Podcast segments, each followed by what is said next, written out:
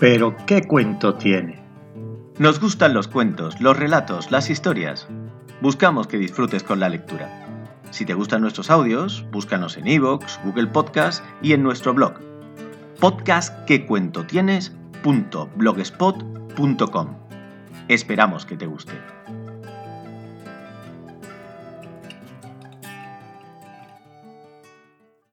El vigilante de Felipe Benítez Reyes.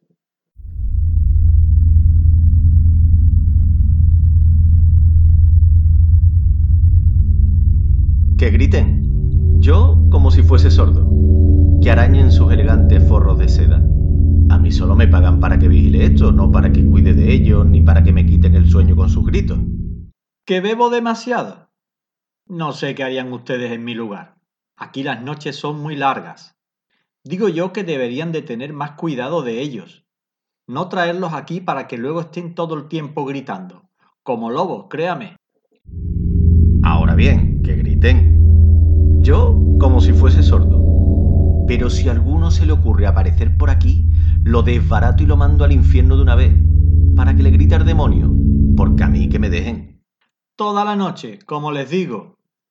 Y tengo que beber para coger el sueño. Si no, ya me dirán. Si ellos están sufriendo, si están desesperados, que se aguanten un poco, ¿no? Nadie es feliz. Además, lo que les decía, tengan ustedes más cuidado, porque luego me caen a mí, y ustedes no me pagan para eso, sino para cuidar los jardines y para ahuyentar a los gamberros, ¿no? ¿Qué culpa tengo yo de que los entierren vivos? Y claro, ellos gritan. Hasta aquí el cuento de hoy. Gracias por escucharnos.